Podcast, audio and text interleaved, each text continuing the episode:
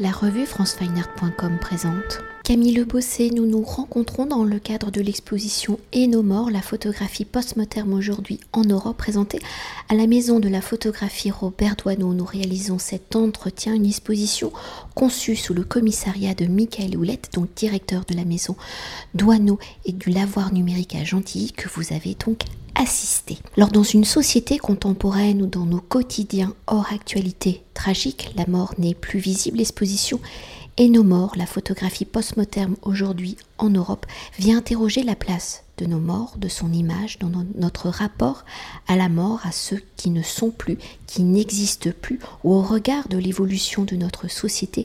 L'image de la mort n'est plus visible, disparu.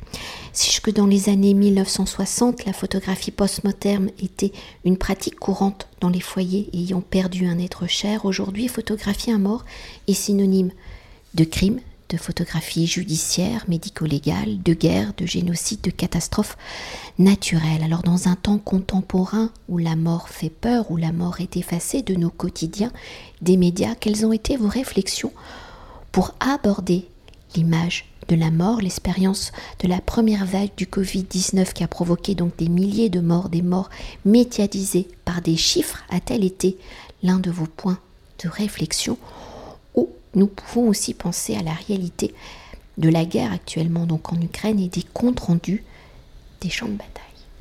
Alors cela plutôt a été la, vague, la pandémie de Covid-19 qui a été euh, l'un de nos éléments de réflexion pour euh, débuter cette, euh, cette, exposition, puisque on s'est rendu compte qu'en fait, les, même au cours de cette pandémie, les morts avaient été invisibilisés et que nous n'avions en fait pas d'image de, ces euh, milliers, de personnes qui, qui, sont décédées du Covid. Donc ça a été ça notre point de départ, plus que la guerre en Ukraine, puisqu'en fait, on, notre exposition, elle ne parle pas euh, de, des, morts, des morts violentes, des morts, de morts survenues pendant la guerre. Oui, oui, elle est vraiment concentrée plus sur l'intimité de la mort, même si ça va quand même bien au-delà. Alors pour aborder cette dimension de la mort par la notion de la photographie post-mortem. Vous avez donc interrogé les travaux de 20 auteurs et autrices où chacun, par leur approche singulière, aborde la représentation de la mort ou les différentes étapes liées au protocole apporté aux défunts. Alors comment les artistes invités justement abordent-ils la mort? Est-ce la mort frontale des corps visibles ou au contraire est-ce une mort détournée, comment chaque signe de la mort aborde-t-elle et montre-t-elle l'acte de la disparition du non-vivant, comment le fait de ne pas montrer un corps parle-t-il de la mort, de sa disparition? Alors, les photographies présentées dans cette exposition, euh, en tout cas les travaux des, euh, photographes et euh, artistes-auteurs, ont plutôt tendance à montrer les corps. En fait, nous, notre but dans notre recherche de corpus d'images, c'était vraiment des photographies qui montraient frontalement les corps, alors de façon plus ou moins euh, crue, je dirais. Mais euh, en tout cas, voilà, nous, notre but, c'était vraiment de donner une, visibilité au corps des morts, à nos morts, euh, à nos morts du quotidien. Alors les approches, elles sont, euh, elles ont, des photographes ont été très euh, très différentes déjà parce qu'il y a des euh, photojournalistes et des artistes, des artistes auteurs. Donc là, on n'est pas sur les mêmes façons de photographier. Il y a par exemple une photographe qui s'appelle Laurent Jet qui a photographié ce qui se passait dans les hôpitaux pendant le Covid. Donc on présente deux photographies où on voit une personne décédée recevant les soins funéraires, mortuaires. Et il y a d'autres photographes qui, euh, eux, ont, réalisé des images de proches décédés euh, qui parfois euh, prennent une teneur assez poétique. Je pense aux, travaux de la photographe Irène Jonas, donc qui a représenté tout le cheminement de, la fin de vie de son père, avec donc des photos effectivement de, son père, mais également des endroits où elle qu'elle a arpenté pendant cette pendant cette période. Donc c'est voilà, c'est un chemin plus plus poétique. Pour continuer hein, d'évoquer la représentation de la mort, si la photographie la montre au final peu, les écrits sont au contraire plus fréquents. Alors dans vos recherches de la représentation de nos morts, comment la littérature, la philosophie, les écrits vous ont-ils permis de mieux appréhender l'évolution de la mort dans notre société et sa disparition visuelle dans nos quotidiens? Alors on s'est beaucoup intéressé plutôt à des travaux de sociologues c'est plutôt vers euh, plus que vers la philosophie et la littérature, c'est plutôt vers ce genre de travaux qu'on s'est tourné, et notamment euh, l'ouvrage de Gaëlle Clavandier, qui est une sociologue. Sociologie de la mort, vivre et mourir dans une société contemporaine, euh, qui, nous a vraiment apporté beaucoup de matière, qui a vraiment apporté beaucoup de matière à notre, à réflexion. Et pour revenir à l'exposition, à son récit hein, sur la représentation de nos morts à travers la photographie postmoderne aujourd'hui en Europe. Donc comment avez-vous construit justement le récit de cette histoire de la représentation visuelle de nos morts? Et pour accompagner ce récit visuel, hein, comment le catalogue de l'exposition édité par la Maison Douaneau vient-il répondre à ce récit photographique? On a décidé de construire le, propos de notre exposition en plusieurs étapes. Donc il y a euh, un premier chapitre, si je peux l'appeler comme ça, une espèce d'avant-propos en fait euh, historique de euh, la façon dont la photographie post-mortem était, euh, était pratiquée au XXe siècle. Donc voilà, c'est cet avant-propos-là qu'on appelle le rituel. Nous avons ensuite le trépas, où là ce sont donc la façon dont la photographie peut représenter le moment de la mort, qui en fait par, par essence n'est pas, pas tangible et c'est extrêmement compliqué de le représenter. Euh, ensuite, la troisième partie, c'est la gestion.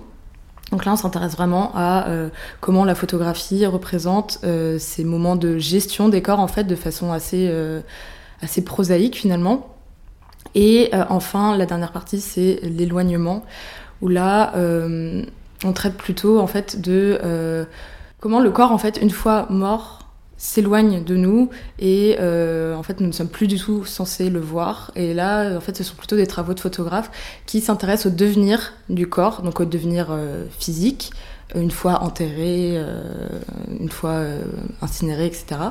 Ou également à l'éloignement symbolique euh, par exemple par le biais de la figure du squelette euh, qui renvoie à tout un imaginaire euh, artistique, culturel et qui en fait éloigne un peu le corps, mort de notre espace de représentation mentale. Et alors peut-être euh, pour aborder euh, l'exposition euh, différemment, hein, je l'évoquais précédemment, la mort n'est plus visible hein, dans notre société au fur et à mesure, nous l'avons fait disparaître, d'ailleurs pratiquement on ne meurt plus à la maison, on meurt à l'hôpital. Et donc quels sont peut-être les outils de médiation que vous avez mis en place justement pour accompagner le futur visiteurs euh, Alors déjà, on, a mis en place de nombreux cartels qui sont assez longs, ce qui est assez peu courant dans, les expositions. Généralement, on essaie quand même plutôt de raccourcir euh, la taille, euh, la taille des cartels. là, on a vraiment fait le choix d'une exposition où il y a beaucoup de choses à lire parce que ça nous paraissait absolument nécessaire. Il nous semblait que le visiteur, si on lui présentait seulement les images, allait plus être euh, heurté ou alors aller voir une certaine forme de violence. Et là, vraiment, par euh, l'écriture, on, souhaite présenter notre réflexion et notre, notre cheminement de pensée. Pour aborder euh, une partie, parce que Michael Houlette le disait dans sa introduction, hein, Robert Doisneau est une des figures de la photographie dit humaniste, hein, donc la mort fait partie, entre guillemets, de ce mouvement de vie.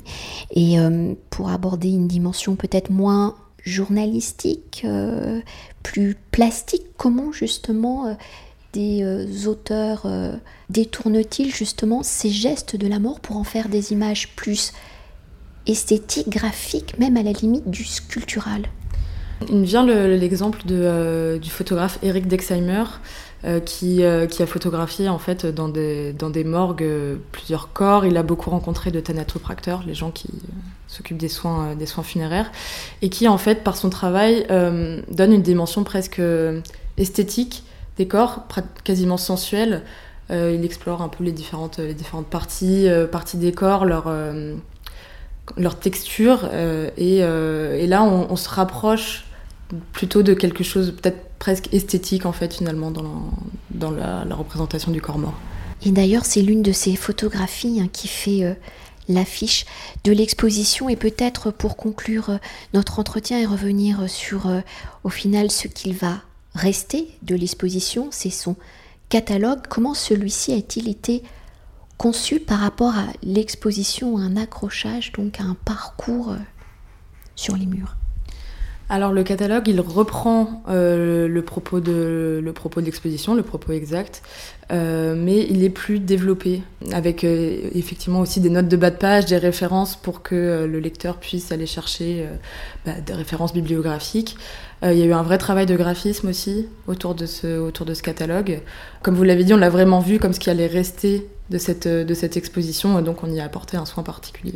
Un peu peut-être comme ces euh, photographies hein, réalisées euh, de, de, nos morts, hein. c'est parfois aussi euh, les seules images qui nous restent de nos personnes chères et disparues, et peut-être encore un dernier mot. Hein. vous avez donc travaillé pendant un, peu plus d'une année sur ce projet d'exposition et nos morts, la photographie post-mortem aujourd'hui en Europe où, je le redis, hein, la mort n'est plus présente euh, dans nos quotidiens. Donc avec euh, Michael Houlette, euh, peut-être, enfin, nous vous arrêtez peut-être sur un travail qui vous a peut-être particulièrement plus touché, bouleversé, et peut-être nous dire pourquoi, enfin des clés de lecture pour accompagner le futur visiteur. Alors oui, moi c'est un travail qui m'a particulièrement touché, bouleversé, parce que effectivement du fait de mon jeune âge, je, ne pensais pas beaucoup à la mort dans mon, dans mon quotidien ou à, ses représentations. là, ça m'a amené à moi-même m'interroger sur, sur mon rapport avec la mort. Est-ce qu'elle me faisait peur finalement? Est-ce que. Euh, euh, voilà, quel, quel rapport j'entretenais, avec? Et euh, oui, ça, moi, ça m'a amené dans une, dans une vraie réflexion personnelle qui, je pense, de façon différente, mais je pense que les futurs visiteurs se, seront touchés de la même manière, ou en tout cas, ça, ça, amorcera forcément une réflexion de leur part et un changement euh, de point de vue sur la mort et les morts. Merci beaucoup. Merci à vous.